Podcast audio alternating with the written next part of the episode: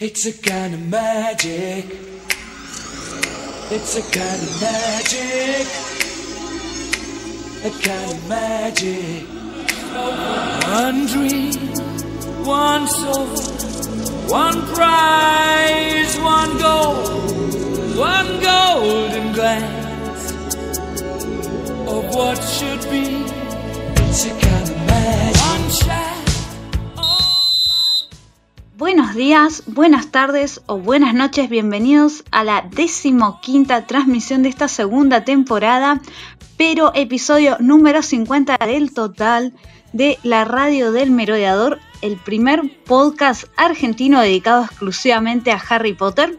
Como siempre, mi nombre es Arilu y nos vamos a bajar del For Anglia de los Weasley porque ya nos chocamos contra el sauce boxeador o más bien él nos chocó a nosotros en forma de pandemia de coronavirus. Seguimos grabando de forma remota, a la distancia, así que le voy a enviar el mate súper simbólico al ex copiloto y co-conductor Neo. ¿Cómo estás? ¿Cómo ha estado tu semana? Oh, buenas guachos, eh, quería mate, quería mate, gracias, gracias. Ah, estaba repuesto. No, este. Estoy, estoy bien, qué sé yo. No, no, les puedo contar nada. ¿Qué, les puedo contar? Si es. Las, las semanas se confunden unas con otras, no sé qué día es hoy. Por suerte sí sé qué hora es. No lo voy a decir. Pero. mm, No sé, estuve viendo pelis, estuve viendo Shira, la princesa del poder. ¿Qué otra cosa les puedo contar? Eh, y estuve leyendo Harry Potter, obviamente, porque de esto se trata este programa. De lo que a ustedes más les gusta. El mago más conocido y famoso del universo. Le voy a pasar el mate a Mati. Y deseándole a, a vuestros compañeros un feliz episodio número 50. ¡Vamos! Uy, se me durmió Mati. Mati, ¿estás? Eh, ¿Estás mandando un audio? Perdón, chicos, les pido mil disculpas. Sí, sí. eh, no, un audio de emergencia. Eh, estaba tratando de evitar que, que el infame Lucho se sume a esta conversación porque quiero celebrar primero con ustedes. Entonces, bueno, fue toda una movida así para, para evitar que Lucho se sume. Eh, gracias, Neo, por el mate. Hoy te lo voy a aceptar. ¿Sabes por qué te lo voy a aceptar? Porque me bien. hicieron unos 50. Solo por eso, solo por eso. Simplemente por eso. Así que, bueno, estoy como Neo. Hoy no hay objeciones respecto al mate. Después me objeté un montón de cosas. Pero respecto al mate, hoy lo acepto. Ah, Cortito el mate, Neo. Pero bueno, eh, contento, contento de estar acá con ustedes en esta eh, transmisión número 50 de la radio del merodeador. Estoy medio como Neo, ¿viste? No sé bien qué día de la semana es, dudo ya de que la hora de mi reloj esté bien. complejo. Pero bueno, estamos acostumbrados en esta época de, de pandemia a vivir así, en la nebulosa misma. Y bueno, transmitamos un poco de, de- de fafa a esta, a esta transmisión con toda la onda, con toda la onda. Neo ahora me va a poner de fondo el tema opening de Beta X, porque está Uh. buenísimo. Lo que vos quieras. ¿Recordás cómo se llama? ¿Recordás cómo se llama el tema? Opening de Beta X, yo no sé. Este, Se llama, ah, original, originalmente se llama Sailing for My Dream, pero nosotros acá en Latinoamérica le decimos cariñosamente computadoras calculadoras. ¿What? ¿What? Ay, por. Por favor. No, y que no lo entiendas aún peor. Y no lo entiendes aún peor. Pero bueno.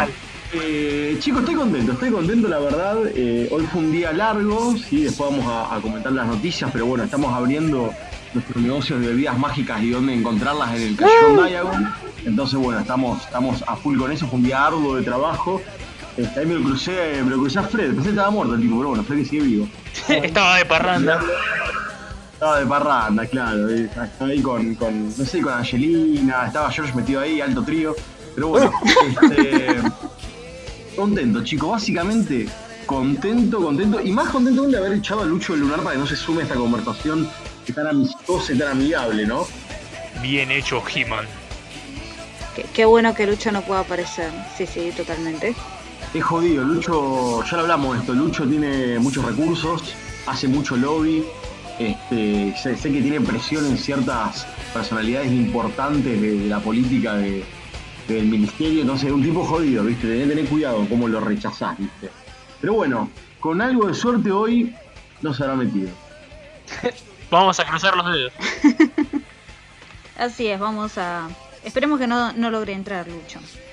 Bueno, yo tuve una semana así como de, de altibajos, eh, bastante como tranquilo acá, sin poder hacer mucho. Y bueno, eh, qué sé yo qué decir, ya, ya todo va, en algún momento esto va a mejorar, como que ya me lo tomo con una tranquilidad que hasta a mí misma me, me asombra en sí.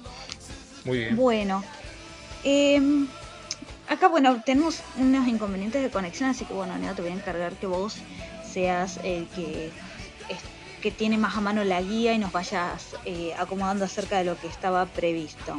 Bueno, eh, si quieren les puedo comentar un poquito de lo que vamos a hablar el día de hoy, que es eh, un mundial de Quidditch que se hizo aquí en Argentina, pero no Quidditch Marvel, como hemos estado comentando en algunas noticias anteriormente, sino un mundial oficial de Quidditch, así, de magos, de magos. Y que consta en, en el portal Pottermore, ahí en Wizarding World, está toda la, toda la data y sabemos que vinieron magos acá a la Patagonia y vamos a estar contándole eso que eh, vos sabés que me sorprendió que mm, entre los la- las selecciones que, que participaron no está la nuestra, o sea, se hizo acá en Argentina como sede, pero la Argentina no jugó, ¿qué onda? O sea, ¿dónde se ha visto? En todos los mundiales donde el organizador presenta se presenta como sede, también también participa. Sí, yo eh, les comento, estoy como ahora como voluntaria de, de IQA, entré hace poquito tiempo para ver y estoy viendo cómo es el manejo en sí. Ya de por sí a mí me costó entender cómo era la organización de- del Claro. mundial que se hizo la, la última vez. La fase de grupos era distinta a los mundiales de fútbol y no sé cómo flasheó JK que, que la sede no juega, no, no sé. Pero bueno, qué sé yo. Yo tampoco. No, ni idea. yo tampoco. Ahí que flasheó. Estaría bueno que haga un post explicando cómo era. Claro, de una. Eh, Qué triste es ser sede y no clasificar. O sea, flaco, matá a toda tu selección. Abadacadabrea jugador por jugador, no a todos de un solo tiro, pues sería ahorrar tiempo. Dedicarle sufrimiento y matarlos a todos uno por uno. Bueno, pero incluso hay casos en la que el, cuando se elige una sede, ya el organizador eh, capaz que juega las, las, las eliminatorias, pero no, no se discute su lugar. Ya, ya lo tiene directo, ya tiene la plaza guardada. Claro, es, es verdad, muchas veces por ser sede, como que ya está, ya tenés Ya tu lugar está. asegurado. digamos. Claro. claro. Lo que se me ocurría en realidad es que, por ejemplo, los, eh, torneos de natación, un club es elegido sede, pero los nadadores, eh, por ahí, para poder participar tienen que cumplir ciertos tiempos. Y puede ser que tranquilamente un club se ponga como sede de un torneo y sus nadadores eh, no participen porque no han llegado a cumplir los tiempos requeridos. Es lo único que se me ocurre así como para hacer un paralelo de entender por qué en una sede no jugaría un equipo eh, local. ¿Qué sé yo? Es lo, Sí. lo único que se me ocurre en sí. Pero bueno, estaría Bueno, bueno, pero- saber cuál es eh, la cuestión de clasificación, Claro. de elección de sedes. Hubiera estado bueno también conocer ese detalle. Qué copado. Somos sede y nuestros jugadores son tan malos que no jugamos nuestra propia sede. Maravilloso. Claro, bueno, eso igual de la sede es raro, pero igual eh, se ubicó en el mapa, chicos. Hay que reconocerle a JK el logro de que eh, de que ubicó la Patagonia en Argentina, de que vio un desierto, de que vio un lugar que también a modo de paisaje servía este como para, para esconder eh, un mundial de Quidditch. Realmente eso, bueno, hay que destacarlo. Eh, destaquemos eso. Estuvo bien ahí. Se ubicó bien, bien ¿eh? no ahí. se perdió. Te ubicó bien. Estuvo La bien ahí. Patagonia queda al norte de Brasil.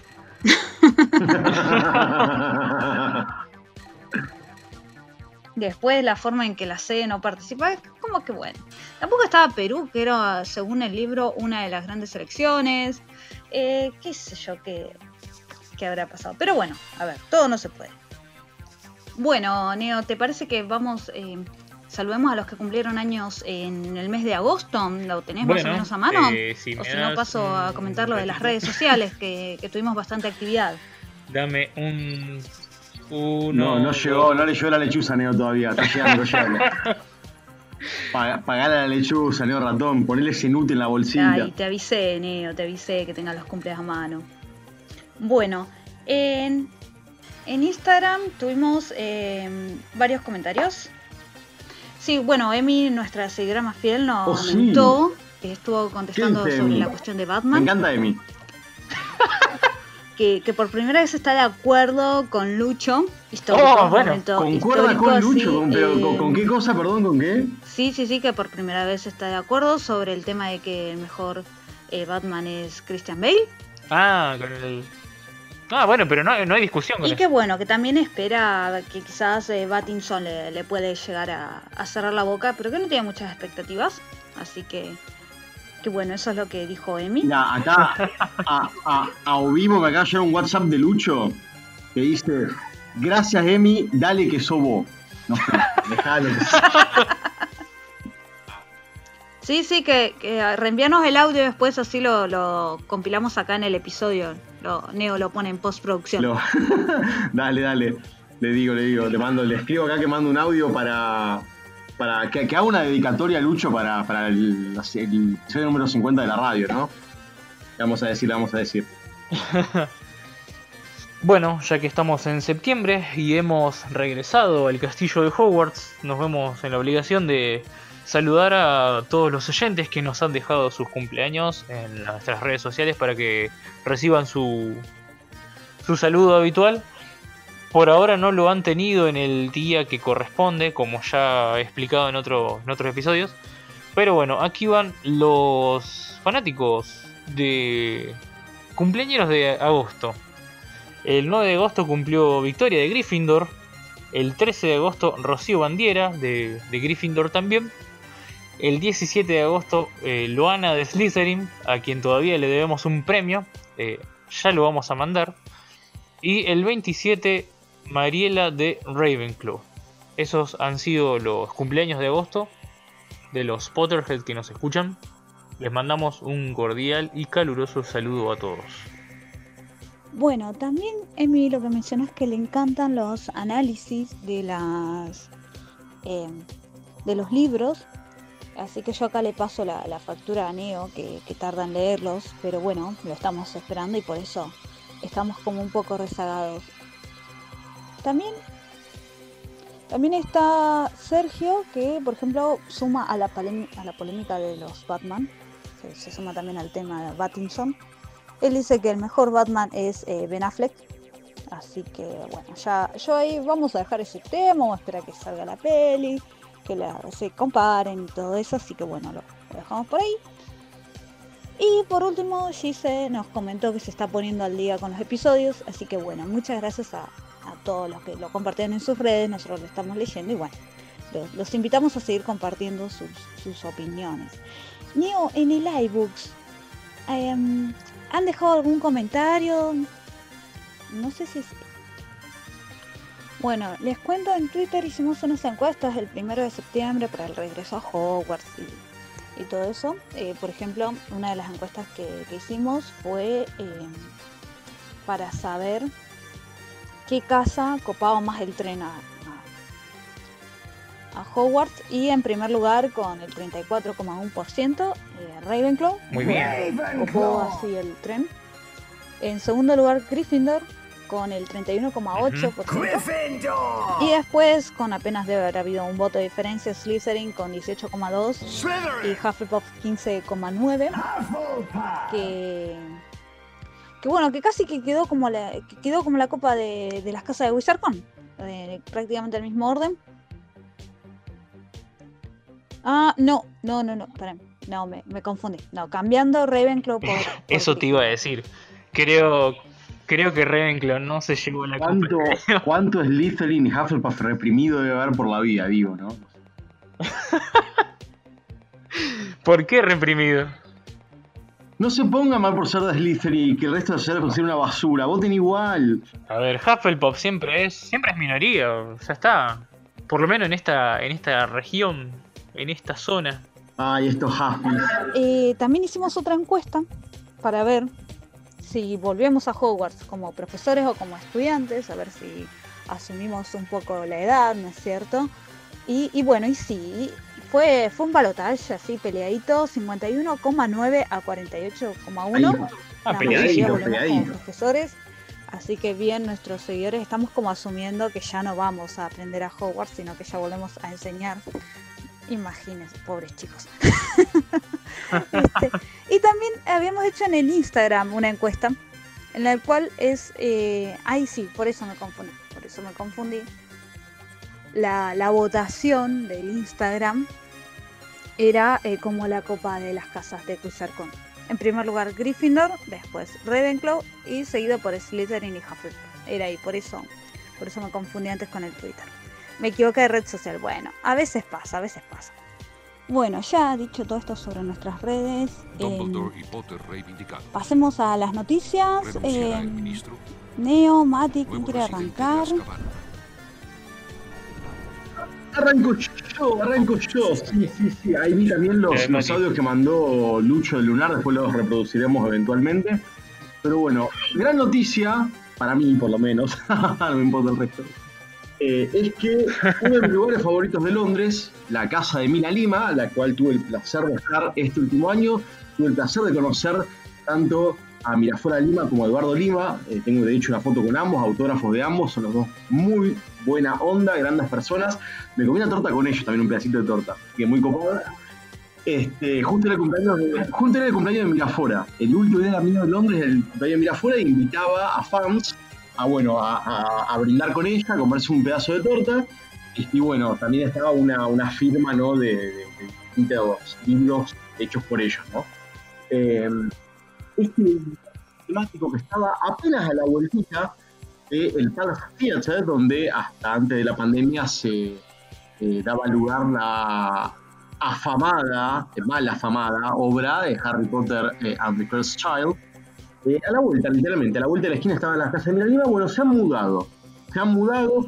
Estábamos en la charlita preproducción ahí chequeando bien qué tan lejos se han mudado. Unas 15 cuadras más o menos, pero sigue siendo el mismo barrio de Soho. Previamente, no quiero errarle a la dirección, estaban en la esquina, perdón, disculpa, en lo que era Romilly Street, ¿sí? que está entre la calle 5 y la calle Grecia, ahí donde estaba antes Mina Lima, y ahora se ha mudado unas 15 cuadras más para el norte, ¿sí? más cerca de lo que es el Soho Square Gardens, en la ciudad de Londres, eh, a mitad de calle por Wardour Street. ¿sí? Están muy, muy cerquita de la estación de subte de Oxford Circus, que es la calle más famosa en cuanto a negocios, en cuanto a distintos comercios de ropa, de gastronomía, de todo. Y también está a la misma distancia de Tottenham Court Road, esa estación de subte tan famosa eh, que hemos conocido en, bueno, en la séptima película, que es cuando desaparecen de la, del casamiento de Billy Fleur, Harry, Ron y Hermione, que aparecen en Tottenham Court Road. Así que eh, ya tenemos la nueva ubicación de la casa de Mira Lima. Estuve viendo fotos, la verdad que el local está impresionante. Es increíble lo que han hecho, muy muy recomendable. Eh, ya está abierto al público eh, el local, pero con la, totalmente, sí, sí. El día que lo inauguraron fue el día que lo abrieron al público, por supuesto. Pero bueno, con todos los cuidados y las limitaciones y restricciones, el contexto de pandemia en el que estamos, bueno, la verdad que el, local está impresionante, los invito a todos a meterse, eh, si quieren, eh, desde la web a la página de, de Mina Lima. ¿sí? No quiero errarle eh, a la página, así que me voy a chequear bien. Esto es Ay, vos sabés, ahora estoy con el mapa eh, mientras estamos grabando de, de Londres de cuando yo estuve ahí. Y me repetís bien las calles donde está el nuevo local de Mina Lima, Mati. La nueva dirección es Wardour Street y el número es 157. ¿sí? Esto es el W1F, esto es el barrio de Soho, de la ciudad de Londres, Reino Unido. ¿sí? ¿Dónde lo vas a encontrar por ubicarte un poquito más en el mapa? La A40, que es la avenida, es donde tenés las eh, estaciones de subte de Oxford Circus, al oeste y al este Tottenham Court Road. Bueno, una perpendicular se llama Wardour Street, son dos cuadras para abajo y ahí tenés la nueva casa de Mina Lima. Está literalmente al oeste de Carlisle Street, que es donde están los Soho Square Gardens. Así que es un lugar súper céntrico. Este es un, un barrio muy, muy bonito, lleno de negocios. de, gastronómicos, ¿sí? de restaurantes, algunos son restaurantes de alta gama. La verdad que está muy interesante el lugar donde se han ubicado y repito, vayan a la página web que es milalima.com, súbanse al Instagram, a sus redes sociales, que la verdad está impresionante el laburo que han hecho y en muy poquito tiempo, porque lo arrancaron en medio de la pandemia y ya lo terminaron al local. Así que fue bastante cosa. Un McDonald's. Totalmente. Y hablando de Mina Lima, antes de olvidarme, el nuevo diseño eh, e ilustración de Harry Potter y la Piedra Filosofal, el libro, ¿sí? va a estar disponible a partir de octubre, el 20 de octubre de este año, y ya desde la página de Mina Lima, si les interesa, ellos hacen shipping a todo el mundo, hay que ver el tema de, de ahora con el, coronavirus, pero ya pueden preordenar su primera edición de Harry Potter y la Piedra Filosofal, diseñado e ilustrado por Mina Lima. Ah, Ahí, ahí lo encontré bien en el mapa, sí, tengo marcado incluso eh, como un lugar para sacar fotos la calle que vos mencionaste recién, en la cual eh, aparecían los chicos eh, después de huir de la boda. Pero al final no me saqué foto en esa calle, no sé por qué, pero bueno, saqué foto en otros lados. Bueno, comentada esta noticia de Mina Lima, vamos a pasar a nuestra sección de stalkeo habitual o tradicional en este podcast. ¿Dónde en el mundo está Tom Felton? Bien, eh, no sé si ustedes se ubican esas competencias tipo familiares que a veces se ven en las series yankees. Copa familiar. Yo creo que les había contado que le mandé una vez solicitud al hermano de Tom Felton por Instagram y me la aceptó. Entonces, eh, por ejemplo, me enteré que hubo una eh, de ese tipo de competencias, o sea, la, la Felton Cup. Eh, la cual, bueno, lo que contaba el hermano de Tom Felton es que el equipo de él ganó. A diferencia, bueno, y que Tom y, y un tal Ashley estuvo en, en el equipo perdedor. Así que no sé qué juegos habrán estado haciendo, la verdad es que ni idea, pero bueno, ese fue como el resultado. Y eso, bueno, obviamente está en, está en Europa, no está en, en Estados Unidos, no está con Willow, pero subió una foto con un perrito que le puso que era Fluffy. Supongo que en alusión, como él siempre hace, a, Harry Potter y destacando las, orejitas de Fluffy que le daban así mucha ternura. Este, son parecidas a las de mi perrita, esas orejitas, así que supongo que también le gustaría a mi, eh, mi perrita Mini. En algún momento que llegara a conocerlo. Y también nos estuvimos enterando a través de las redes sociales de, de Tom y de los gemelos Phelps que se juntaron a jugar al golf, que compartieron una tarde, incluso se etiquetaban historias de estamos aquí, Tom, y vos dónde estás, o algo así.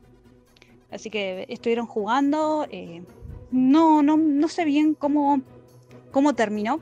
Este, si, lo publicaron algunos de ellos, yo no lo entendí porque de golf no sé mucho, pero bueno, se estuvieron divirtiendo los, eh, los hermanos Phelps con Tom jugando al golf allá por este también por, por Inglaterra. A ver dónde era el lugar eh, que lo publicaron.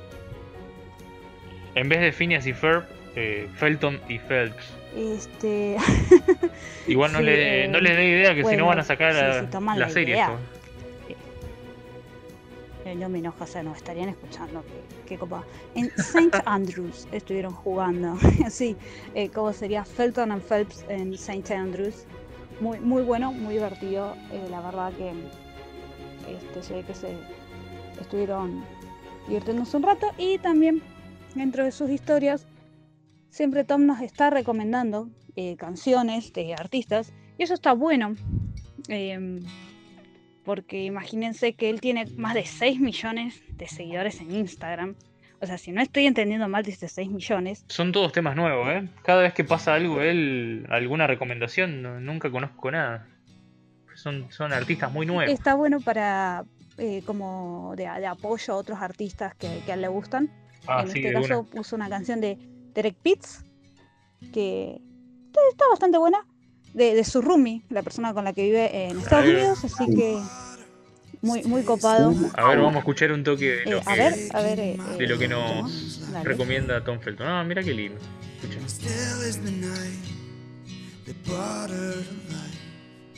Only to find she would die halfway gone.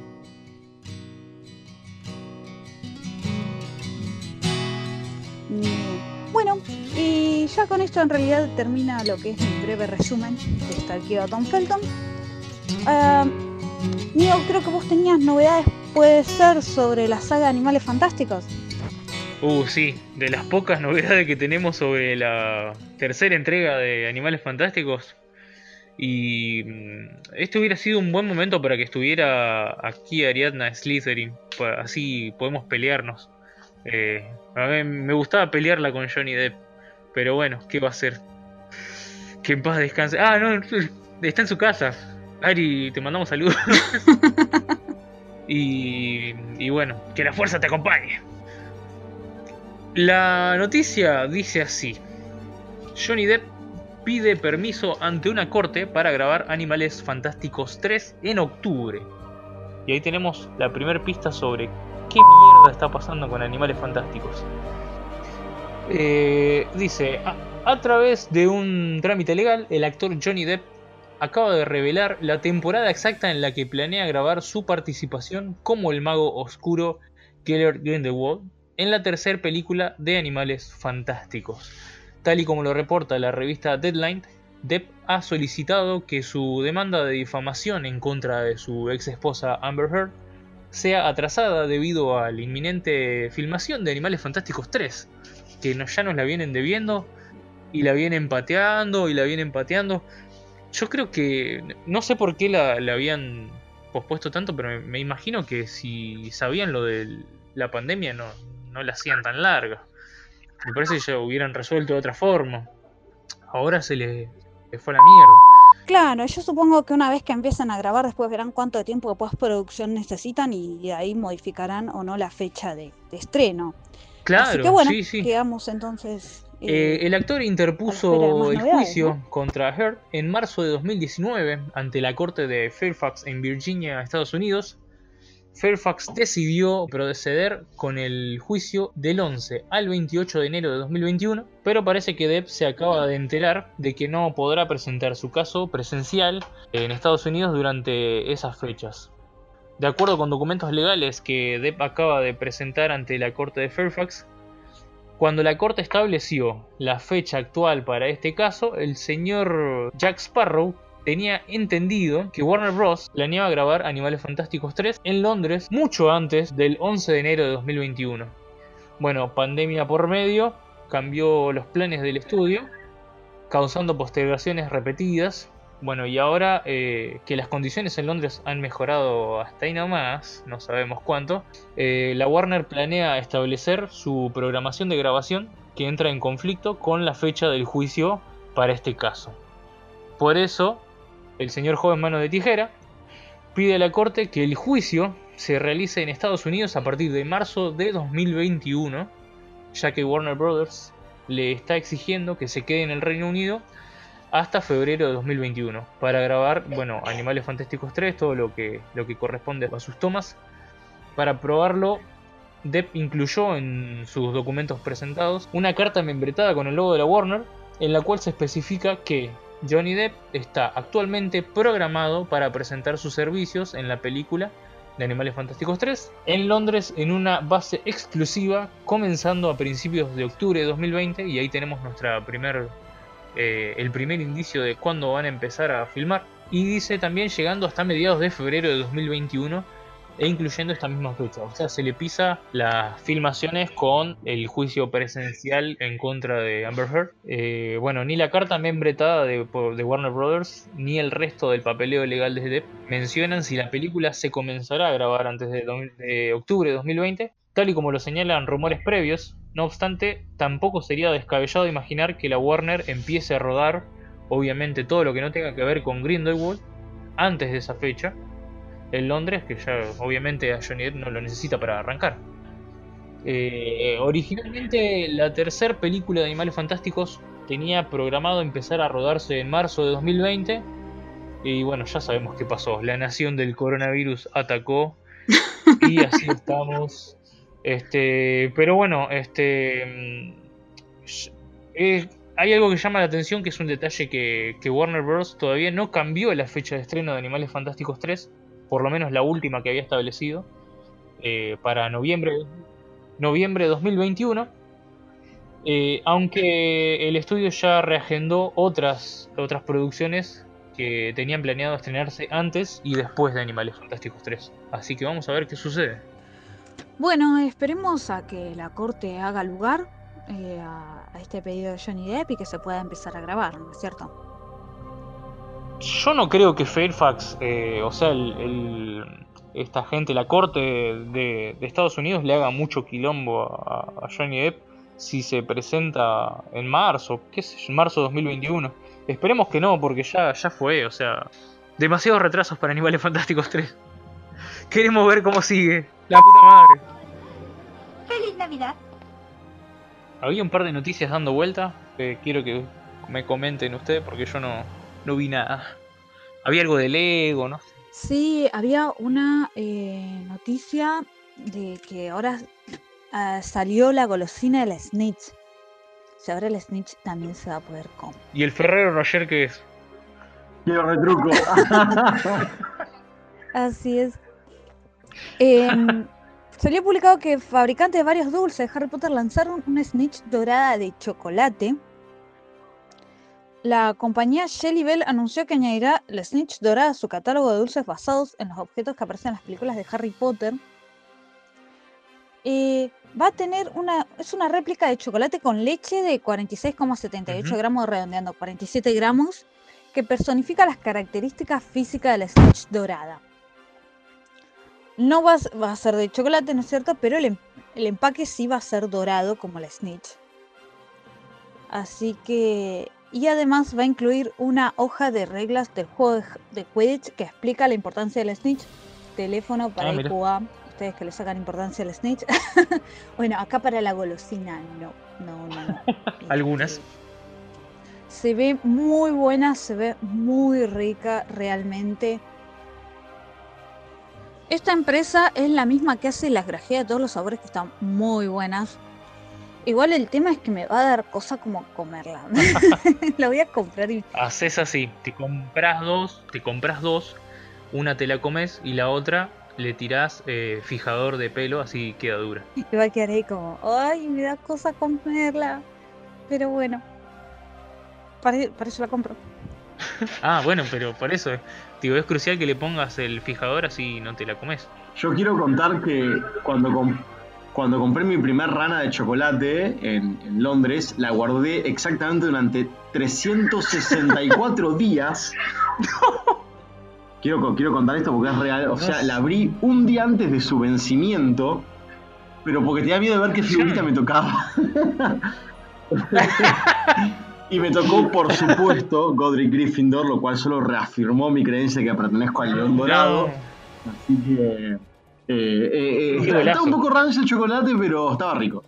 Y sí, si lo dejaste un año.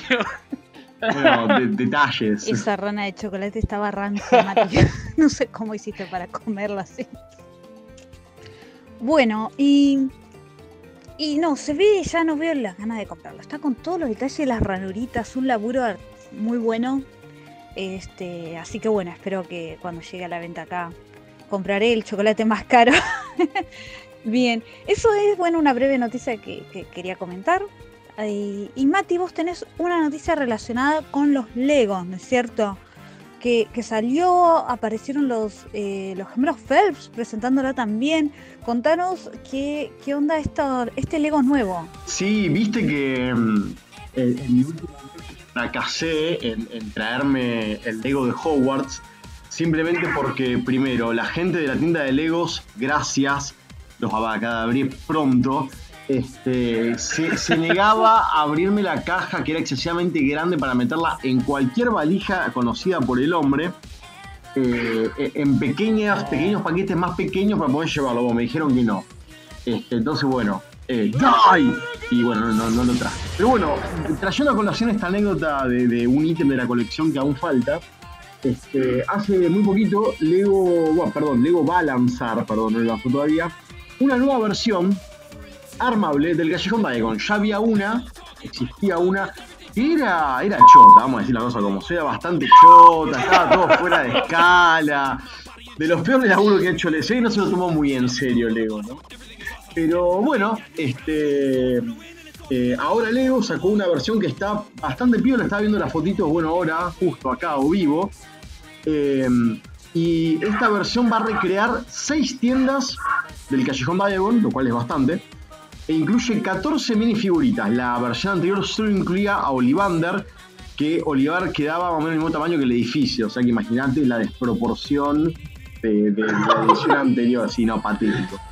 Pero El bueno, gigante Olivander. eh, claro, ¿Qué totalmente. pasó? ¿Le erraron un toque de cálculo con el Olivanders? ¿Qué Eh, onda? hermano, hay una cuestión de escala, veremos si están pelotudos, pero bueno. Este, eh, el, nuevo, el nuevo paquete se llama, se llama The Diagon Alley. Eh, contiene cuatro edificios, ¿sí? Más un extra que es la tienda de, de Freddy George Weasley. Incluye 5.544 piezas. Una locura. Te quiero ver separando eso en compoteras para que no se te mezcle nada. Y esto lo hace el quinto escenario de Lego más grande que se haya lanzado hasta la fecha. A ver, los más grandes son el de Hogwarts, este, la estrella de la muerte de Star Wars, si no me quiero equivocar, pero ese fue un gran set. Y no sé cuáles son los otros dos, pero esos están en el, to- en el top 3. O sea, en el top 5 hay dos de Harry Potter. Zarpado. Claro. Eh, una vez que vos lo terminás de armar, o sea, de acá a, a que el universo se destruye y vuelve a empezar, eh, todo, este juego tiene más de 100 centímetros de lado a lado. Y eh, están viendo que, bueno, aclaran un poco que es distinta a la versión anterior. Es más, te lo dicen, fue decepcionante nuestra versión primera de Diagon Alley, o sea, sí, chicos, malo mal, un asco. Pero esto incluye tiendas como eh, artículos de calidad para el juego de Quidditch, gran tienda, la heladería Florian Fortescue, la librería Flourish Bloods, Sortilegios Weasley, la tienda de varitas de Olivander y complemento de escritura Scribbles. Eso no se habla mucho en la, en la literatura de esa tienda, ¿no? Cuando se compra pluma, tinta y pergamino. Em, por- vamos a las minifiguritas que va a traer esto, que son la de Ginny Weasley, Draco Malfoy, Rubius Hagrid, que viene con su paraguas rosa, guarda. Freddy y George Weasley también están en las minifiguritas con la ropa de empresario, o sea, con esas túnicas fucsia. Muy Eh, bien. Ojo, hay que ver esto, porque en la literatura eran túnicas fucsias. Después, cuando los vemos en la pantalla grande, es otra cosa. Espero que vengan las túnicas Sí, fucsias. son medio sepia, ¿eh? Claro, claro, por eso, hay, hay que ver eso. Eh, viene Molly Weasley, eh, Olivander, Gilderoy Lockhart, Lucius Malfoy, Florian Fortescue, el fotógrafo gordo obeso del diario del Mero, del, perdón, del diario, del diario del Profeta, es el que acompañaba a Creo que llamaba Bozo. Lo, Emi, ¿lo podemos chequear esto? ¿Bozo? Se llamaba el... el- Teléfono para Emi. y viene Hedwig con un brazo, dice como con un bracito ahí entre las garras, que te permite poner eh, una edición de copia del diario El Profeta. La verdad que es súper completo. Este, este juego buenísimo para coleccionistas. ¿Cuándo va a estar disponible? Hoy estamos grabando a 3 de septiembre, así que ya está disponible, por lo menos en los Estados Unidos y en Europa, ¿sí? En toda Europa. Precio, 370 libras esterlinas, más o menos unos 410 euros, aprox. Sí, eh, como si fuera poco, esto lo promocionaron los, los hermanos Phelps, además. No sé si lo viste. Sí, lo, no, no sé si lo hicieron, no, lo hicieron desde su Instagram, pues yo lo vi por algún lado. Sí, un poco Este, en Twitter y en Instagram, en ambos estaba. Bueno, los gemelos Phelps, Freddy y George Weasley en la saga de Harry Potter se acaban de promocionar. Yo creo que más que nada porque el set extra es el de los sortilegios Weasley, justamente. Y además aparecen ellos mismos en miniaturas de Lego. O sea, se inmortalizaron en Lego los tipos. O sea, ya está. Todo lo que tenía que hacer en esta vida. Está, te hiciste todo lo que está bien, ya está. Sí, yo supongo que deben haber metido canje y tienen su propio Lego del Callejón Diagon. No, uno, uno para colección. Harry Potter Rosario, please. Uno, uno nada más, no pido mucho. Este, es un vuelto de 370 libras, no es tanto. Uno, para eh, aficionados o, o maniáticos de Legos, para coleccionistas, esto ya está disponible en Europa y en Estados Unidos. Seguramente de Estados Unidos alguna plataforma virtual pueda hacerlo llegar aquí a la República Argentina, lugar de grabación que elegimos en el mundo Magel. Pero bueno, para Latinoamérica tendremos que esperar un tiempito más para que esté al alcance de nuestras manos. Bueno, la verdad, muy, muy interesante. Eh, no creo que algún día lo compre, pero está bueno saber que existe. eh, Neo, vos habías mandado algo al grupo, así como de último momento. Eh, ¿Pudiste ver de qué se trataba? ¿Qué era eso? Este, les comento así rápidamente porque me pareció muy gracioso. Estaba viendo si había alguna novedad sobre el paro de transporte que estamos sufriendo ahora. Qué gana, qué gana de flagelarte, Neo, qué gana de autoflagelarte. Sí, sí, la verdad que sí. Eh, eh, bueno, en el portal local rosario3.com apareció una noticia que decía fotos. Así está la estación de trenes que aparece en la saga de Harry Potter y dice, un joven usó Google Maps para buscar la estación King Cross que aparece en las películas del famoso mago, logró hacer un increíble hallazgo que emocionó a miles de fans. Y vos, y vos decís, bueno, a ver, ¿qué, fue lo que descubrió? Y lo que descubrió era lo que ya todos sabemos. El, el carrito hacía a la mitad de la pared y, y dice... Invitamos Me causa a mucho toda porque- la comunidad de la radio Mediador a que nos diga nombre, apellido, locación y número de teléfono de este ser para exterminarlo de la faz de la tierra. No merece ni convertirse en cenizas. Bueno, escuchá, escuchá el, el comentario que le dejó uno, uno de los usuarios del, del portal. Dice, o sea que un pibe usó Google Maps para encon- y encontró la plataforma que está armada hace años. Joya, notición.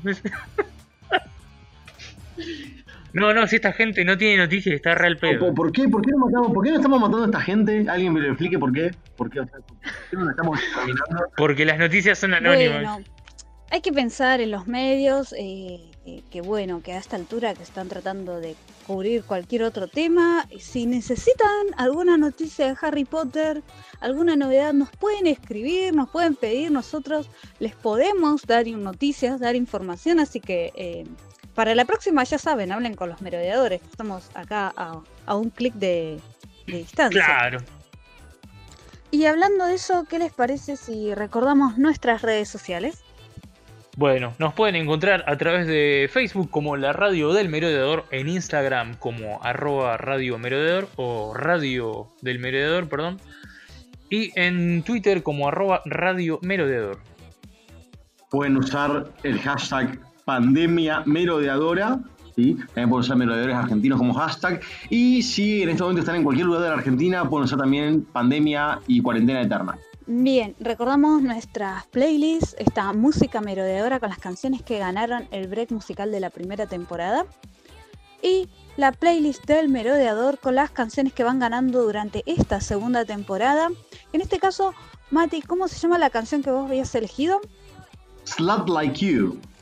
Sí, de Pink, que, que perdió. Que, que perdió, Mati, nuevamente perdiste. Fatality. ¿Cómo va a perder un tema Fem Power nivel leyenda contra lo que sea que haya competido? ¿eh? ¿Contra quién compitió? Perdió contra Fat Away de Drake Fel- Bell. El, el opening de Drake y Josh, bueno. ¿Qué? Claro, lo que pasa es que para mí acá ganó la, la, la Qué nostalgia divertido. de, de la serie de Nickelodeon, es así, para mí no, no hay otra. Bueno,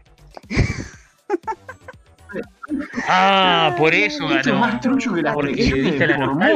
¿Qué carajo? qué sé yo, Mati, ¿qué querés que te diga? Habrá sido la, la nostalgia de la serie de, de No, Nickelodeon, no, y que por eso la votaron nuestros oyentes. A ver, a ver, ya, ya de por sí, ya de por sí no estamos bien ninguno de nosotros tres eh, haciendo estas grabaciones, menos lo va a estar nuestra audiencia. Pero hasta este punto, realmente, o sea, estoy viendo las estadísticas para hacer esta elección. La mayoría de nuestros oyentes son mujeres. Las mujeres le dijeron no a un tema Fem Power como el de Pink. ¿En serio? Chicas, replantense un montón de cosas, un montón de cosas. Bueno, escucha, te voy a mirar, acá te mando un pañuelito para que dejes de llorar, tengas más suerte en la Acá, acá próxima hay dos, votación. acá hay dos opciones. O el, o el tema del feminismo es todo zaraza y puro humo, o, o esto todo arreglado. Esto todo arreglado. Y bueno, ya, ya con, con esto eh, dejamos, eh, cerramos esta primera parte. Los dejamos con la canción que ustedes eligieron de Drake Bell, Found Away. Váyanse toda la mierda, hijo de puta. Se re indignaba.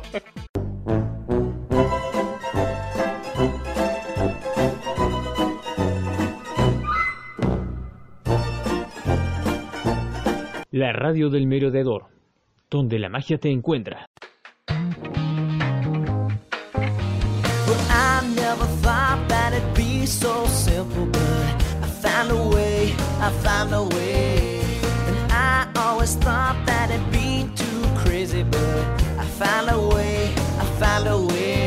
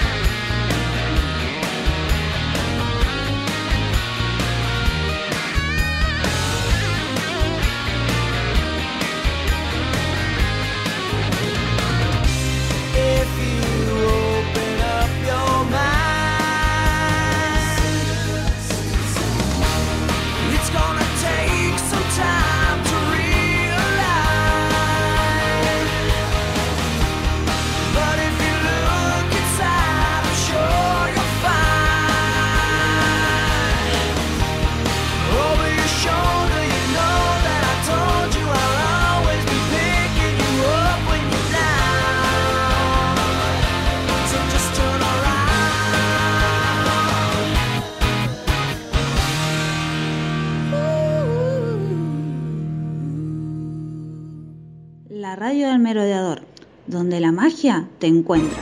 Lumos, juro solemnemente que mis intenciones no son buenas.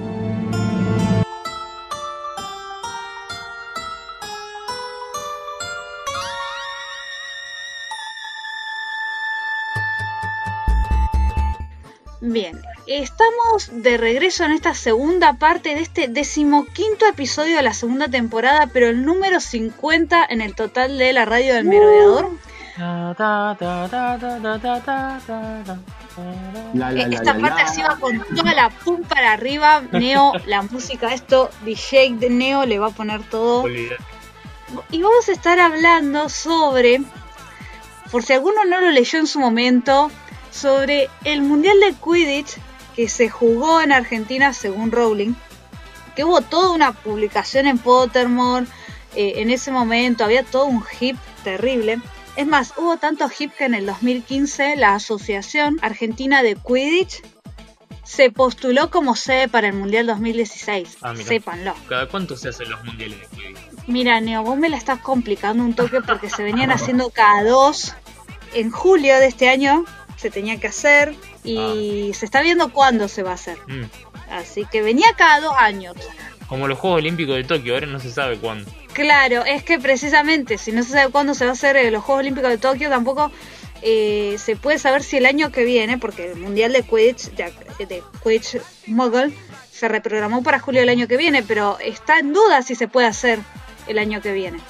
Claro. Así que no te puedo contestar esa pregunta. Hasta este año se venía haciendo cada dos. Claro. Pero bueno, estaba este dato de que la Asociación Argentina de Quidditch en 2015 se postuló como sede, finalmente se eligió la ciudad de Frankfurt de Alemania, pero bueno, estuvo la postulación. Bueno, este evento que se imaginó Rowling, que no sé por qué se lo imaginó en, en Argentina, pero sí la selección de Argentina jugando, Claro. cuestión que bueno, no sé. Todo. Claro. Era la edición número 427. La ubica en el remoto desierto de la Patagonia. ¿Sabemos en dónde es eso? ¿Cómo en dónde? ¿Vos no sabés dónde queda la Patagonia, Neo? Sí, pero eh, Rowling no, no- no te dice en qué provincia, o en qué localidad, o en qué zona. Te dice como, eh, la Patagonia, ahí. En cualquiera de esas cuatro provincias. Escucha, yo creo que ya estás pidiendo demasiado a, a Rowling en geografía que está flojo. Yo creo que ya, para, bajamos un cacho la vara. Claro, porque viste que algunas, algunas personas y extranjeras creen que la Patagonia es o un país aparte o eh, es una provincia, ¿viste? Es como que ah, la, la ciudad de Patagonia de, en, en Argentina, ¿viste? Algo así. Claro. Y mira, lo que pasa, incluso a veces, si vos querés, eh, depende a qué hoteles quieras ir o los aviones que quieras tomar, a veces te salía lo mismo ir a la Patagonia que ir a Europa. ¿ah? Ah, sí, eso Así sí. que es, como, es casi como como una- si fuera otro país, depende. Como un país aparte. Pero, claro. así que se, se puede errar la confusión. Lo que sí sabes que es un desierto, cosa que, que a nivel poblacional es así, tiene una tasa de población muy baja. Es tiene un montón de espacio donde podría estar tranquilamente un campo de Quidditch sin necesidad de ocultarlo. Sin el, el encanto Pero- desilusionador, el encantamiento Claro. desilusionador. Así es. Esto comienza, este mundial empieza con un desastre, que es la, la ceremonia de apertura, en la cual hubo una serie de criaturas que atacaron a la multitud, que resultaron en 300 muertes, chicos. Esto es, esto es un desastre. ¿Cómo 300 muertes? Yo, yo leí un texto dice 300 heridos y otro dice 300 muertos, como diciendo, uh, pará, que es igual, es, Bueno, es un montón. Eh, Pónganse, bueno, pónganse de acuerdo de haber alguna cuestión de traducción. Pero resulta Claro. que había un Selma, un Duku Waka, Kurupira, Sasan Bosan y, un y los Inferis atacaron a la multitud en la ceremonia de apertura. Porque no sé si ustedes estuvieron viendo eh, que la idea era que como que cada selección llevara como su mascota, como una... Sí, son todos mascotas los bichos que nombraste. Claro, como las mascotas de las selecciones. Bueno, chicos, eh, hay que hacer otras cosas, ¿no? no, No, no podían mandar un tipo disfrazado. Tenía que ser un bicho posta. Ay, vos sabés que me pregunto lo mismo, pero qué sé yo, no, no, no entiendo esas cosas yo de las mascotas. Vi- Vieron, acá en Argentina eso no existe. Claro. Lo, lo más cercano que haya visto eso fue precisamente una Copa del Sur en Perú, que hicieron toda, la, diseñaron la mascota y la hicieron en, en traje y había alguien adentro del traje. Ah, mirá qué copado. Pero era la mascota de la Copa del Sur. Muy raro, muy raro todo. ¿Viste? Bueno, tiene que ser raro porque viste con lo que había dicho Arthur Weasley en, en el cuarto libro, que es como que dice, cuando nos juntamos entre todos, es como que hay cientos, cierto sentimiento de, de querer destacar o algo así había dicho. Es como que mi- mientras más exagerado mejor. Sí, como que no se, no se guarda nada de los tipos. O sea, todo lo Claro. que tienen para mostrarlo muestra. Y así termina. Claro. 300 muertos. Eh, y sí, se salió de control, se salió de control porque bueno, ¡Qué bárbaro! Claro, el Consejo Argentino de Magia, o sea, lo que sería nuestro gobierno argentino, como había 12 selecciones que habían llegado a esta etapa en abril del 2014, había 12, perdón, me estoy confundiendo, A ver. No eran 12, era el 12 de abril de 2014 estaban por Costa de Marfil, los Costa- eh, la selección de la Costa de Marfil presentó un genio de río, Noruega llevó el Selma, Fiji llevó el Duku Waka, Brasil el Curupira, Nigeria el Sasa Bonsam, Liechtenstein un Augurey y Haití los Inferios. Extrañamente, lo que dicen es que eh, generalmente Noruega llevaba un troll, pero decidió llevar un Selma, Selma, ¿verdad? diciendo que el Selma representaba la férrea determinación y ferocidad de los jugadores noruegos. Así terminó la apertura, chicos Para un poco. en la, la apertura. Estaba bailando el genio de Río de Costa de Marfil.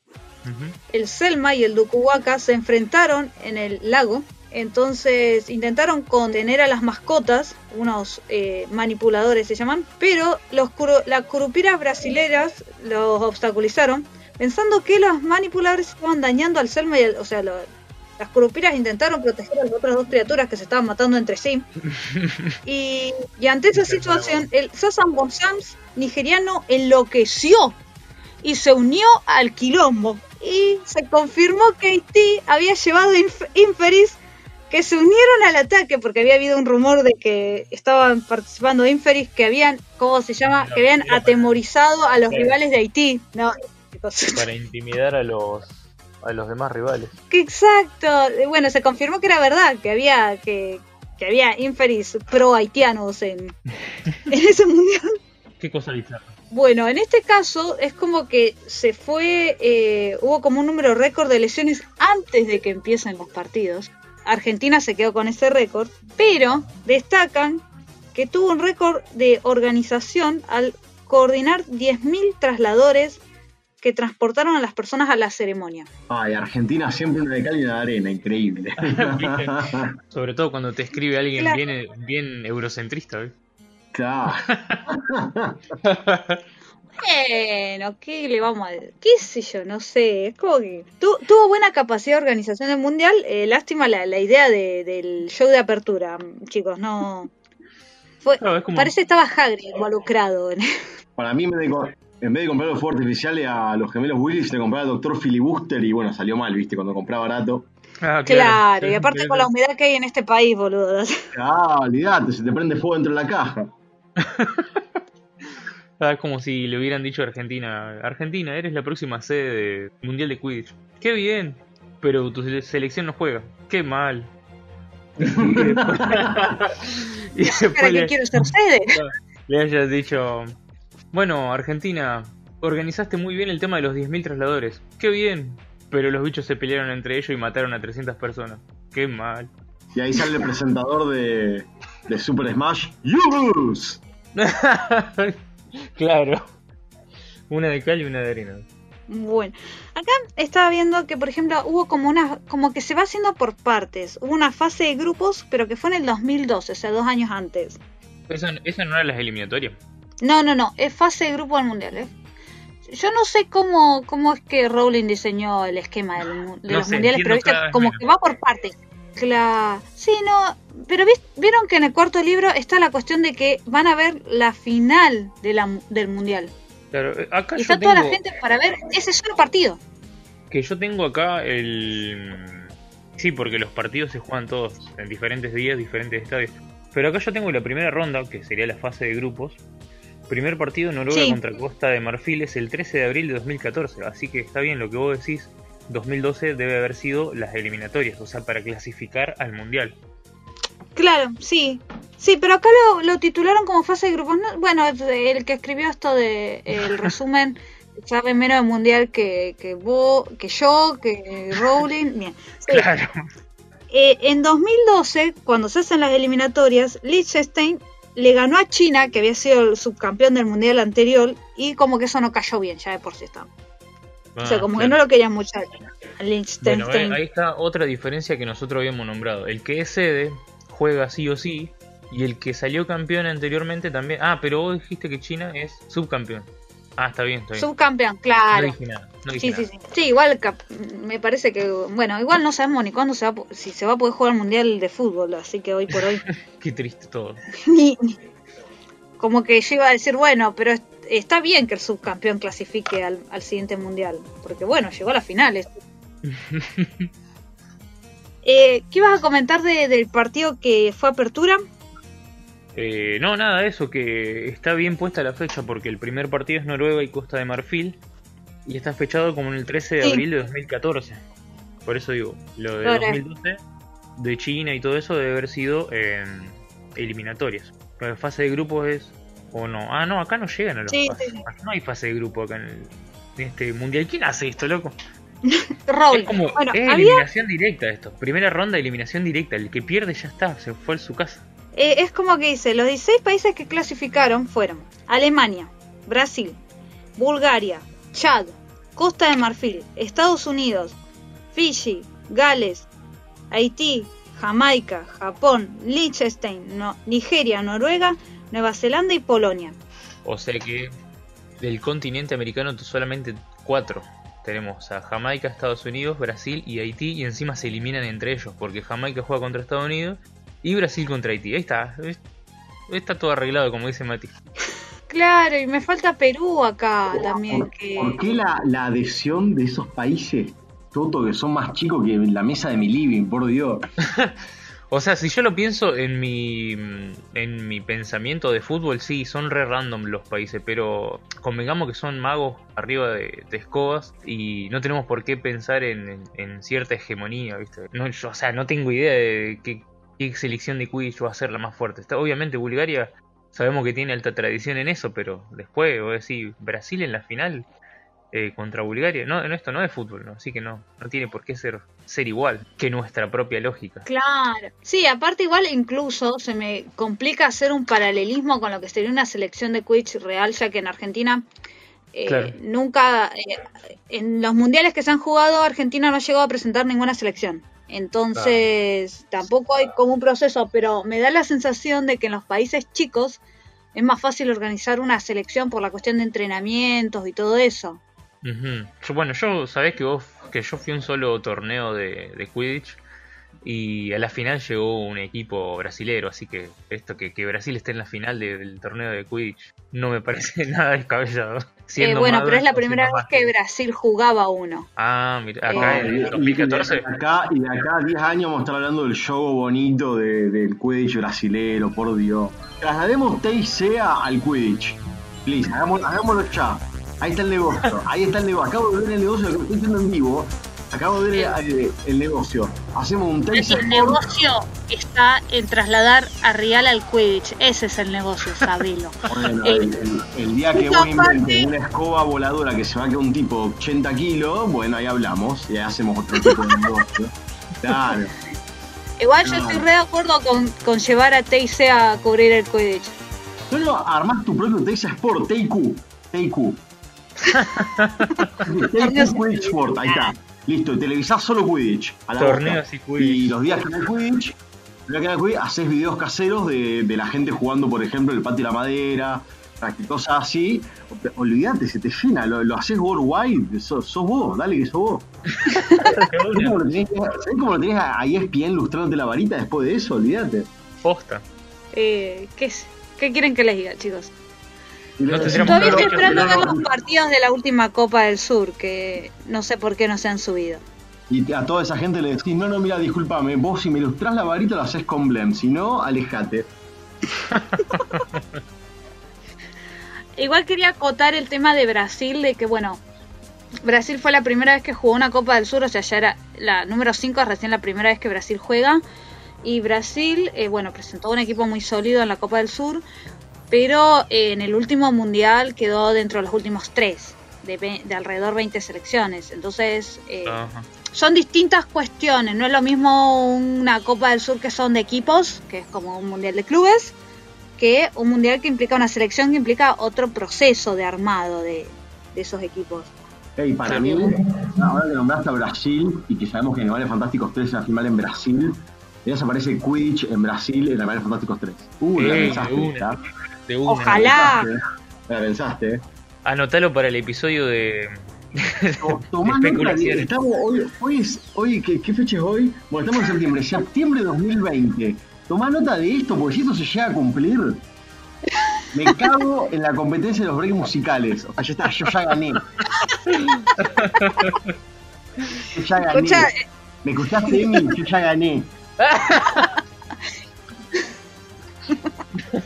la toma Mati, se- toma el pañuelito para que deje de llorar de los breaks musicales y si acertás, acertás. Yo ya acerté, yo Bueno, ya acerté con la sala común de Slytherin. Ya está. Me voy, me, me, me, me voy a extender, me voy por las ramitas un poquito. Tengo un mensajito de un audio de Lucho que mandó hoy temprano en la mañana. Viste, Lucho te manda un audio a las 4 de la mañana para que te despertes y dormir. Porque bueno, el, el tipo es así, es un crack. Este, dijo, quiero un mano a mano con Emi. Así me dijo Lucho.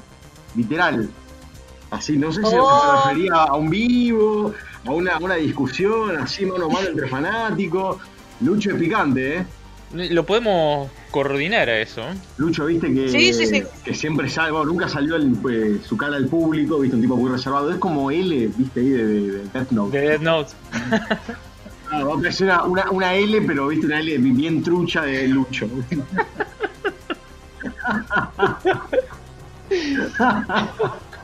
Bien, voy a cerrar este paréntesis porque eh, hay un detalle bastante significativo en este mundial de, que se juega en 2014, que se jugó en 2014 en Argentina, y es que aparece uno de los jugadores de Quidditch más famosos. que ¿Cuál es, chicos? El Víctor. Claro, el Vicky el agente, el, el Víctor Krum, que, que se desconoce su, su situación sentimental, pero se dice que eh, se había retirado tras la derrota en la final contra Egipto, eh, pero que con 38 años se lo consideraba viejo para el puesto de buscador, pero volvió, volvió y causó revuelo. La gran Messi hizo. Ah, mirá, mirá cómo me retiro. Ah, pero mirá cómo vuelvo. Sí, va, a mí me hace acor- acordar más a Michael Phelps, que dijo que se retiraba, y cuando volvió, volvió, volvió y volvió y ganó el oro. O sea, Mm, Ay, qué tibio. ¿Qué pasó con Víctor? Bueno, generó revuelo, o sea, en la, en la prensa, como vos decís. ¿Por qué, como- era, ¿Por qué era tan relevante su situación sentimental? No, no, eso para mí que no, no estaba relevante, no, no está detallado. Ah, O sea, como que Rowling dijo que eh, tuvo que ir a encontrar el, eh, reencontrar el amor en su patria natal y bueno, no se me hubiera estirado el dato, cómo se llama la piba, no sé, pero bueno, no importa. claro. No, no se acuerdo de eso, Rowling. Hay algunos partidos así como medios eh, polémicos, no sé si los podemos comentar. Que Noruega, por ejemplo, cuando juega contra Costa de Marfil, El primer partido. claro, le gana por 340 a 100. Y lo que se comenta es que, por ejemplo, Costa de Marfil no parecía estar en su nivel habitual. Que después como que quisieron atacar al cazador noruego de apellido Lundek Bam. Sí. Así que hubo que suspenderlo. No, es como que Se armó quilombo, se armó Nah. Hubo quilombo, sí, hubo quilombo eh, de Quidditch en Argentina. ¿Qué vamos a hacer? Pero bueno, es, es como que siempre se dice que el Quidditch tiene esa cosa picante, que, que en los libros no se ve, pero bueno, cuando nos contó JK sobre este mundial, le dio vuelo, le dio vuelo. Está bien. Me parece Volá, perfecto. volá, loco, volá. Eso, seguro que en cualquier momento lo, re- lo recopila en otro libro, ese Quidditch, eh, en la actualidad, y te, te lo vende. Bueno, que lo venda, chicos, no, no tiene drama. Así que después también está el partido de Nigeria contra Fiji. Ese fue el segundo partido, ¿eh? Ahí ese 14 de mayo, Sí, o sea, al siguiente día. Claro, Nigeria jugó y ganó a 400 a 160. Ujú, O sea, recordemos que, claro, bueno, la, la diferencia del Snitch marca unos 150 puntos. Claro. Así que también, bueno, acá es como, como una amenaza que hubo de el entrenador de Fiji. eh, fue eh, después del partido, dijo que iba a matar a, bueno, no sé, a los nigerianos. Voy a matarlos. Ah, bueno, tranca. Fatality. Tranca, palanca. Así Era uno más picante que el otro. claro, ahora tengo miedo de ver qué pasó con Brasil y Haití, que jugaron.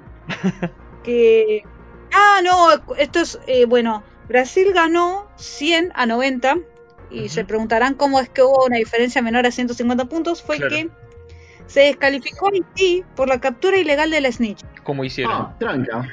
¿Pero cómo capturás ilegalmente la snitch? claro, eso, eso me Bueno. pregunto. en el Quidditch Model hay como como 100 formas de capturar ilegal la snitch exagerando obviamente Sí, pero recordemos los haitianos tenían eh, como el backup de los inferis o sea claro, sí. Para empezar Eh, ya, ya habían arrancado así, de forma ¿Qué, Inferius a otro juego? ¿Un Inferius al otro buscador y capturaste la snitch? No sé, no entiendo. Fue como que la snitch voló a la manga de el golpeador Blonde Court. Entonces, bueno, acá dice que la sacó de su ropa interior y la levantó en una clara violación de las reglas del juego y de la mala, de la buena costumbre también. Entonces lo descalificó. Ustedes después se preguntan por qué el reglamento de Quidditch especifica que tienen que tener puesta ropa interior los Ah, jugadores. una. ¿eh? No, Sí, sí. Pero si se te mete la snitch adentro del boxer, se te metió. No importa si tenés boxer o no. ¿Qué, qué tiene que ver? Yo, bancá, bancá. Me parece que tengo un que tira el culo. No, no. Claro. Sí, le decía a alguno. Eh, fíjate que capaz que tengo una snitch acá, vení, mete la mano. A ver si me Buscadora. la snitch. Buscadora. Torturador todo. por cosas como esas la mayoría de los buscadores son hombres, sépanlo. Harry. Atrapame. Chicos, ¿alguno de ustedes tomó algo ante esto? No, no, le aclaramos a la gente que, que estamos en el fin de semana en la noche grabando este, y deliramos nosotros ya en, este, Sí. en. Vamos a pasar al siguiente partido que fue Estados Unidos versus Jamaica el 16 de mayo de 2014. Sí, es raro esto, chicos, sépanlo. Ah, hay un jugador que terminó con una mordedura infectada de un Sasa Bonsam ¿Cómo sucede en eso? y Ah, por el es, incidente. es este. como, no sé, claro, por la apertura, pero bueno, la apertura, claro. El resultado fue que Estados Unidos le ganó 240 a 230 a Jamaica. Otro partido medio extraño. Sí, no, es como que eh, todavía no lo entendí. Eh, había sospecha de interferencia mágica de alguien en la multitud, que de acuerdo con una modificación de las reglas del Quidditch en 1849 da lugar a que el equipo perdiera el partido. Aunque el equipo haya ordenado o no la magia realizada. O sea, si vos... parecería ser como que identificaron a alguien de Jamaica que hizo interferencia mágica en el partido y por eso Jamaica perdió. Y pero eso puede ser muy conveniente para, para el otro equipo. A ver, si yo voy, soy de Jamaica y estoy, ¿cómo se dice? De incógnito. Y le hago trampa a mi propio equipo para que me identifiquen como de Estados Unidos y me dan el partido a mí, a Jamaica. ¿Qué, qué onda? ¿Cómo? Ah, pero te ganás la medalla, la medalla de Peter Pettigrew del año, te ganás. Claro. de de una. ¿Qué onda? ¿Cómo controlas algo así? El guardián jamaiquino, de apellido Bailey, repentina e inesperadamente cae de su escoba antes de que el cazador de Estados Unidos, Kowalski, anotara su noveno gol. Esta caída del guardián se vio obstaculizada por un arresto momentum eh, echado por el árbitro, dicen. Pero Me encanta. que entonces, segundos más tarde en esta situación, el buscador de Estados Unidos, de apellido Smackhammer, atrapó la snitch. O sea, Estados Unidos iba como eh, 140 puntos abajo. Agarra la snitch y así Claro, de esa forma eh, gana. Por eso se evaluó la posibilidad de interferencia en la multitud, pero como que no, eh, Quedó así en la nada. no sé bien qué pensar. Claro. Así que, bueno, es como que son una serie de partidos uno cada vez más raro que el otro. Sí, pero es como si yo te tiro un cerbatanazo ahí con un dardo tranquilizante mientras estás tratando de golpear a alguien y es lo mismo. Claro. Claro. Bueno, parece como que el siguiente partido de Chad versus Liechtenstein fue bastante intenso. Eh, Fue el más largo. Terminó en el tercer día. O sea, empezó el 17 de mayo y terminó el 19. Eso te descajeta toda la, Y- la organización. Eh, sí, como, como cierto partido que estuvo dos horas sin terminarse. Que, que ha pasado. que, que, que Neo estuvo de testigo. Sí, mal. eh, Se hizo más largo que, Esperanza de Chancha. Es como que había muchos, los golpeadores había como tenían mucha precisión y potencia, entonces los buscadores eran superados por las Blatchers y de esa forma se dificultaba la captura. Y entonces terminó, era como que está dividido, el primer día estaban 140 120 en favor de Chad. Después, al segundo día empiezan los signos de fatiga, lógicos, ¿no? Y sí. Dice que, por ejemplo, la Snitch literalmente flotó por encima de la ceja izquierda del buscador de Chad, Jack Miskin, durante 5 minutos antes de que él se diera cuenta. Y aún así, su reacción fue tan lenta que la Snitch pudo escapar. Una snitch dorada flotó sobre mi ceja y me disparó con su rayo láser. O sea, logró superar eh, a la, la Snitch flotando al lado de la oreja de Malfoy cuando la agarra Harry. Es, eh, de una. Así que, no, eh, fue como que. ¿Qué decir? Eran todos partidos así súper intensos. Bueno, no sé si mejor pasamos para la final. Para. Sí, a ver. Ver Bueno, vamos, lo- vamos a hacer una recapitulación. Brasil le ganó a Haití, Alemania a Gales y pasaron a jugar eh, cuartos de finales Noruega contra Bulgaria, que gana Bulgaria, obvio. Japón contra Nigeria, Sí. que gana Japón. Estados Unidos contra Liechtenstein, que gana obviamente Estados Unidos. Y Brasil le gana a Gales y pasan a la semis, Bulgaria contra Japón y Estados Unidos contra Brasil. Adivinen cómo termina esto. Ah, no, no tengo ganas de adivinar. Queda Brasil. Gana Brasil y gana Bulgaria. Bulgaria le gana a Japón y Bien. Brasil le gana a Estados Unidos. Y después Estados Unidos modifica el reglamento. Claro. Bueno, entonces tenemos la final, que es Brasil, lo que sería como la, la potencia sudamericana, y Bulgaria, el tradicional equipo europeo que llega a la final. ¿Qué, qué detalles hay de, de la final? Además de los resultados, como estas cositas, viste, lo de la snitch flotando adelante de la ceja. Bueno, acá yo tengo que el partido se inició a las 2 de la tarde en punto, eh, pero no el partido en sí mismo. Dice que media hora antes de empezar, ambos equipos llevaron a la cancha a varias de sus mascotas oficiales, vilas de Bulgaria y curupiras de Ajá. Brasil. Las vilas aparecieron primero, obviamente provocando que todos los periodistas se congelen con la boca abierta. Eh, y acá dice que Rita Skeeter eh, alcanzó a ver a Ron Weasley catatónico. Pues se ve que lo estaba viendo, estaba acá en Argentina el, el Ron. Y se recibiendo una Sí. mirada eh, fúrica de Hermione. Las, dice, las curupirás llegaron después, durante la salida de la cancha de las mascotas brasileñas. Bill Weasley ha tenido que sentarse entre Teddy Lupin y Victoria Weasley para evitar que la parejita se distraiga del partido. Qué cortamamo. Victoire. Te, te voy a- ¿Cómo? se, se llama Victoire. Que la hija de. Flair y de Bill Acá es es- Victoire. Porque Acá dice Victoria, pero bueno. Victoire.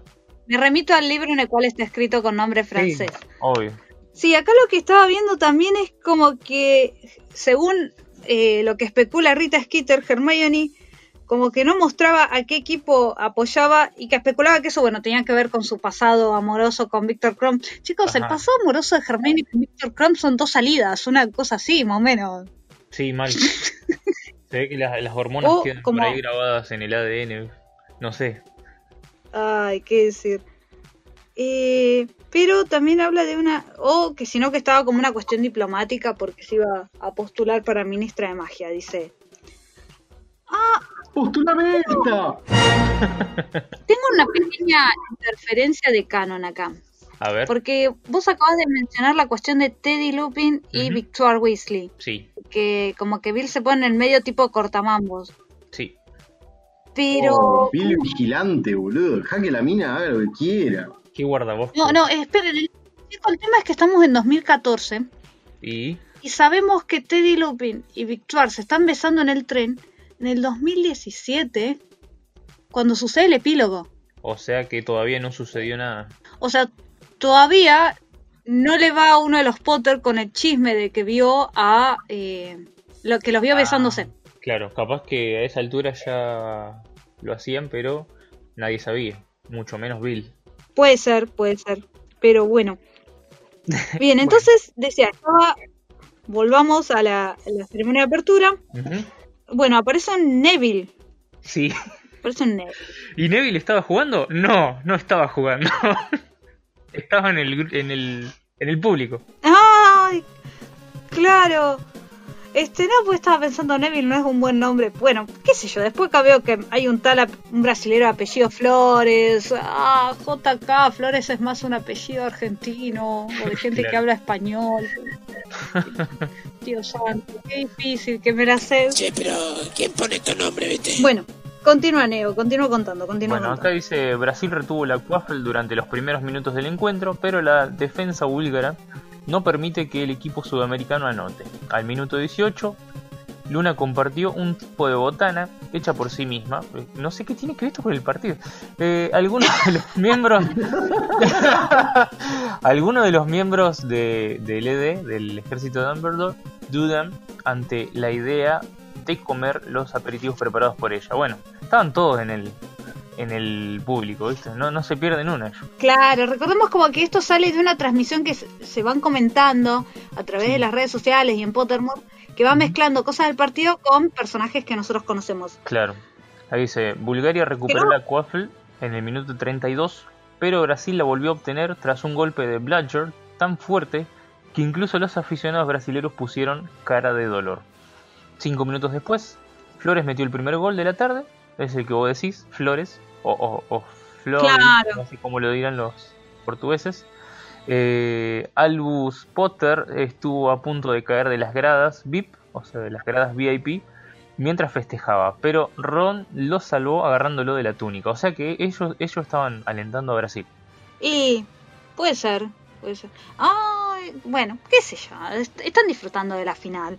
Bueno, acá lo, también, bueno, como que Rita Skeeter dice como que Harry no se preocupa mucho por su hijo, esos comentarios. Después, los golpeadores de Bulgaria han hecho todo lo posible para evitar que Brasil meta el segundo gol. Muy bien. Pero Pero- criticó en el minuto 42 que la selección europea depende demasiado de su defensa. Y Ginny, recordemos, jugadora eh, Claro, con sí. Va, va de comentar así como Tiene buena base para, para opinar, para ser comentarista. así es. Y bueno, el cazador de Bulgaria, Bogomil Levski, logró eh, anotar el segundo gol del partido en el minuto 59. Entonces estamos todavía en 10-10. Es como. Y va como, como súper trabado esto. Bueno, es como una final, pero con Sí. pocos goles. Claro, las finales Se parece son- más a las finales de fútbol que a las de Quidditch que jugamos nosotros.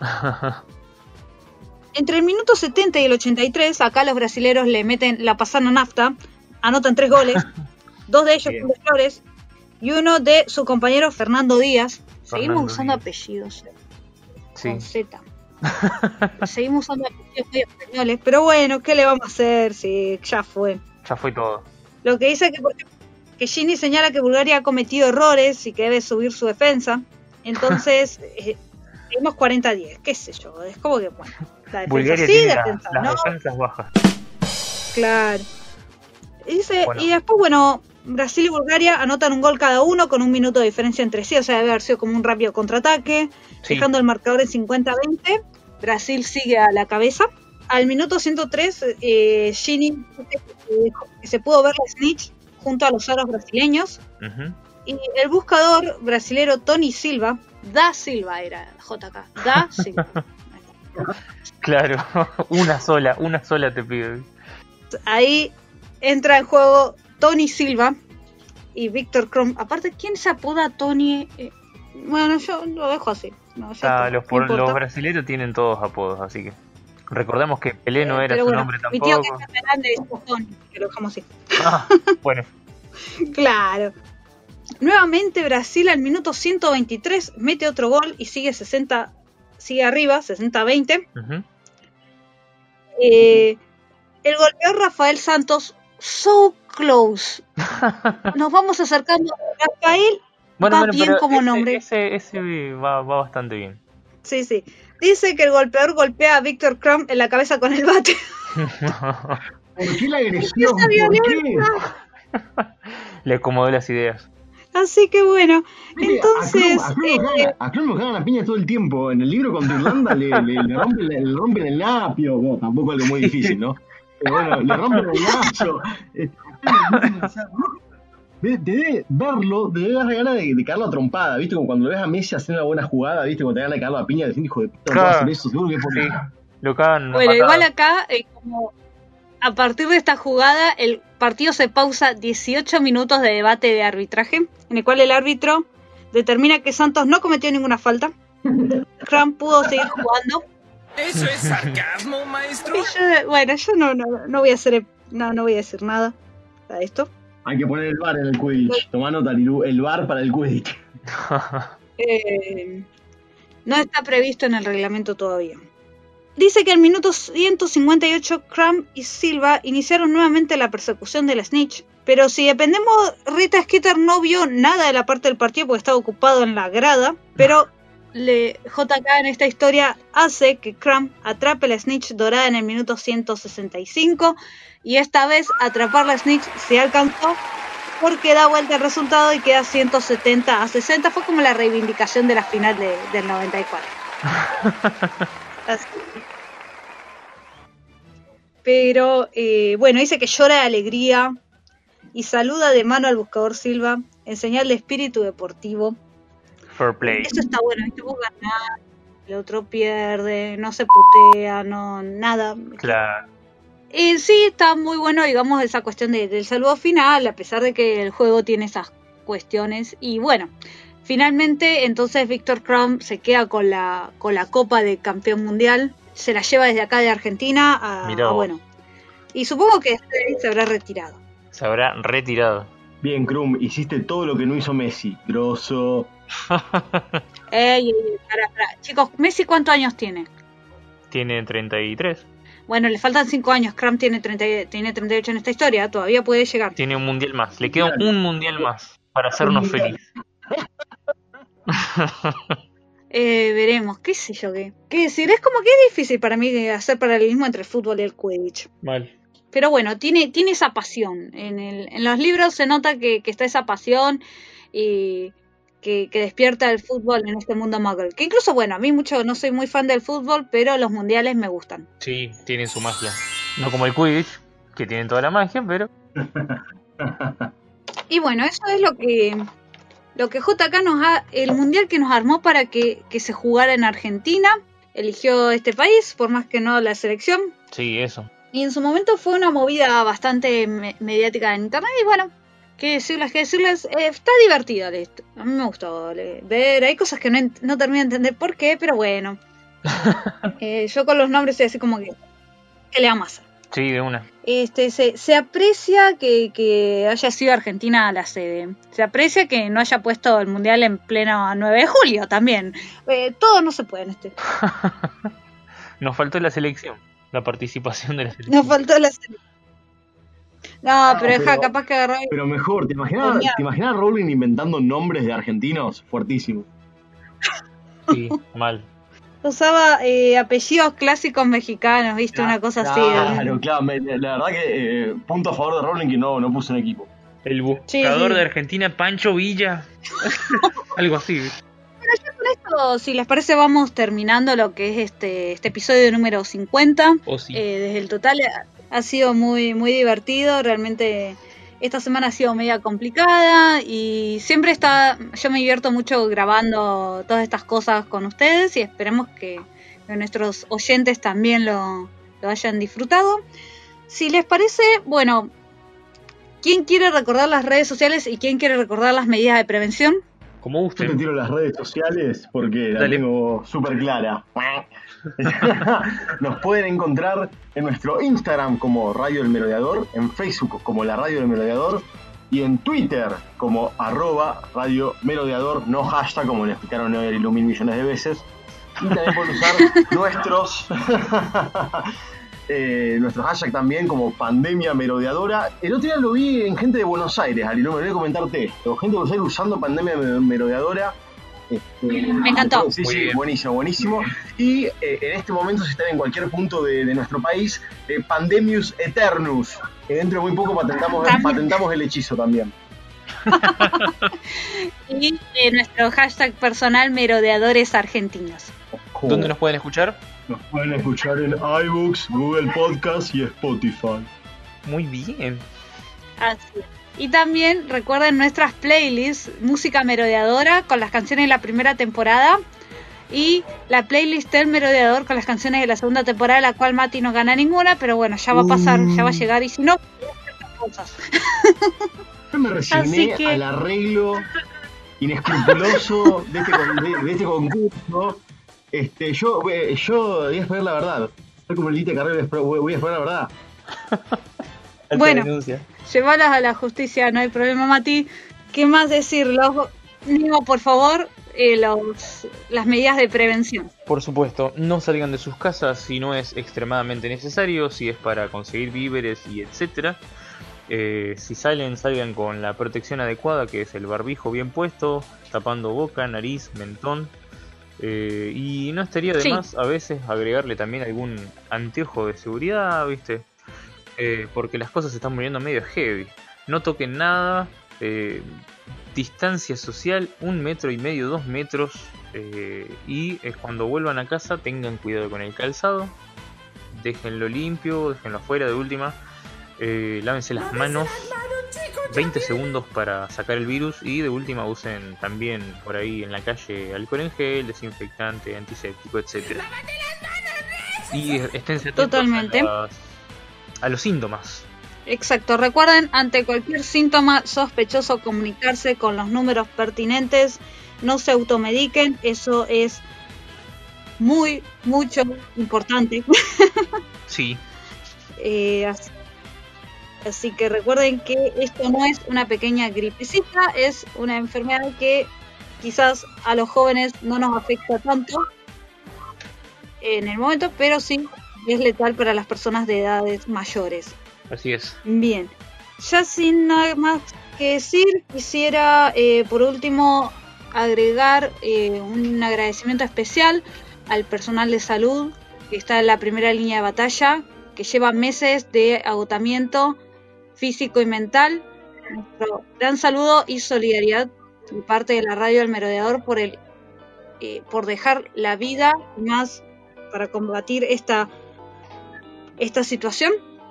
Creo que no nos tenemos que olvidar de eso, que nadie se lo tiene que olvidar. Y bueno, y también eh, a quienes estén pasando por momentos de profunda tristeza y malestar, esperemos que este podcast les haya ayudado a levantar el ánimo y los abrazamos a la distancia. Y no sé si quieren decir algo más, es el cierre. Eh, no dejen de sugerirnos temas para que hablemos. Y eso, de cualquier consulta que nos quieran hacer o mensajito, nos dejan en las redes sociales que dijo Mati. Nos pueden comentar en el, también en los episodios de, de iBooks. Y eso, cuídense y Sí, sí. disfruten de la magia. Bien. Este es un podcast para fans de Harry Potter, hecho por fans de Harry Potter. Como bien dijo Neo, la opinión de ustedes es muy importante. Esperamos sus comentarios y nos estamos escuchando el próximo lunes o jueves. Internet lo sorprenderá. En iBooks, Spotify o Google Podcast para el próximo episodio de la Radio del Merodeador, segunda temporada. Hasta la próxima. Sayonara Matane. Páguenme, putos.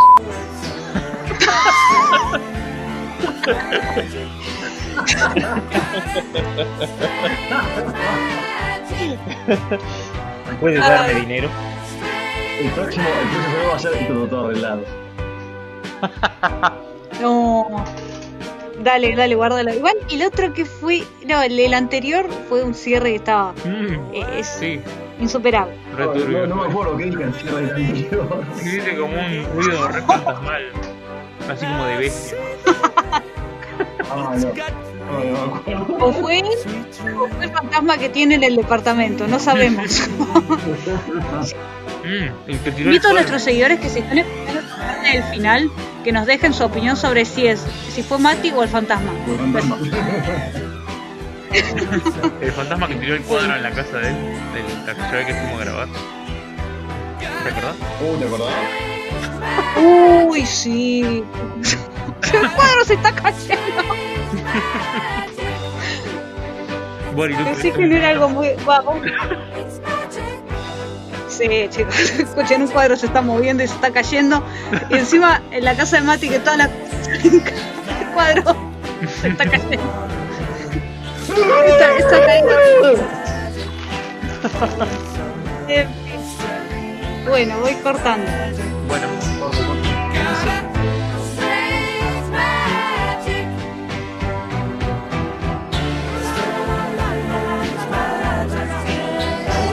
para las artes oscuras, loco.